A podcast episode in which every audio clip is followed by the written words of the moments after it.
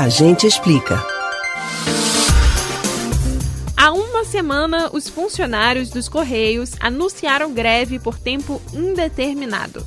De acordo com a Federação Nacional dos Trabalhadores em Empresas dos Correios e similares, FENTECT, a paralisação ocorre por conta da retirada de direitos, contra a privatização da empresa e negligência dos Correios com a saúde dos trabalhadores em relação à Covid-19.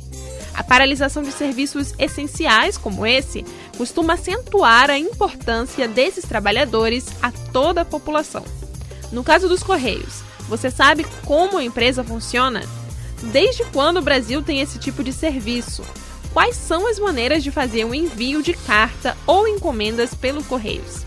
Esse é o tema do Agente Explica de hoje. A empresa brasileira de Correios e Telégrafos, ou simplesmente Correios, é uma empresa estatal brasileira responsável pela execução do sistema de envio e entrega de correspondências em todo o território nacional. A criação dos Correios é antiga, datada de 1663, fundada praticamente junto ao Brasil colônia.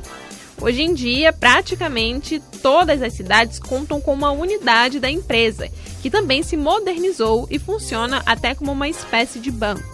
Entre os produtos comercializados pela empresa, um dos mais famosos é o SEDEX, que foi criado em 1982. O caminho que a encomenda percorre até chegar ao destinatário passa pelo condicionamento e o endereçamento feito pelo remetente que posta a encomenda em uma agência.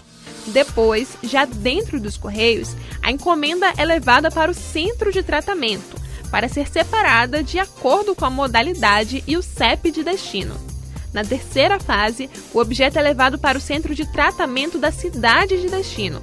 A quarta etapa do serviço dos Correios é levar a sua encomenda até o centro de distribuição, que fica responsável por fazer as entregas no endereço.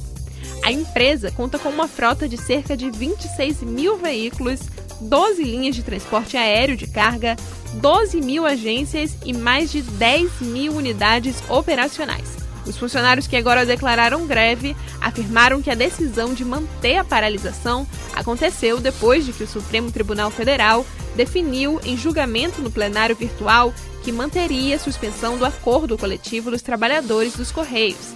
Segundo os sindicatos, a ideia da greve também é uma forma de barrar uma possível privatização dos Correios. Você pode ouvir novamente o conteúdo do A Gente Explica no site da Rádio Jornal ou nos principais aplicativos de podcast.